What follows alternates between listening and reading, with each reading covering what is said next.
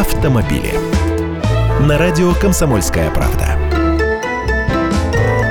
Здравствуйте! Тут вам и про стремление к экологичности транспорта, и про внедрение электромобилей, и про цены на бензин. Все к одному, полная ясность прорисовывается. Комитет Госдумы по бюджету и налогам во время обсуждения изменений в налоговый кодекс ко второму чтению не поддержал поправку правительства России об отмене транспортного налога для электромобилей на 5 лет с 1 января будущего года.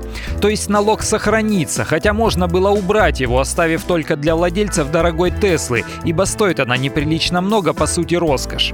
Зато в тот же день Государственная Дума приняла во втором чтении проект закона, по которому акцизы на автомобильный бензин класса 5 и на солярку повысятся с 1 января и с 1 июля будущего года. В итоге ставки вырастут еще больше, чем планировалось ранее. Улавливаете связь?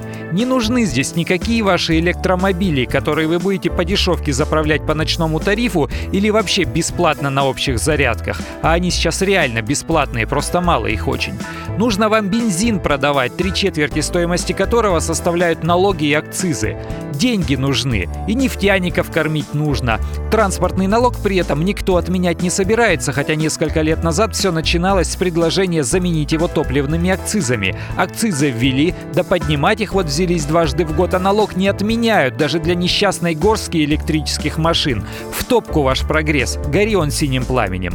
Я Андрей Гречаник, автоэксперт «Комсомольской правды». С удовольствием общаюсь с вами в программе «Дави на газ» по будням в 8 утра по московскому времени. Автомобили.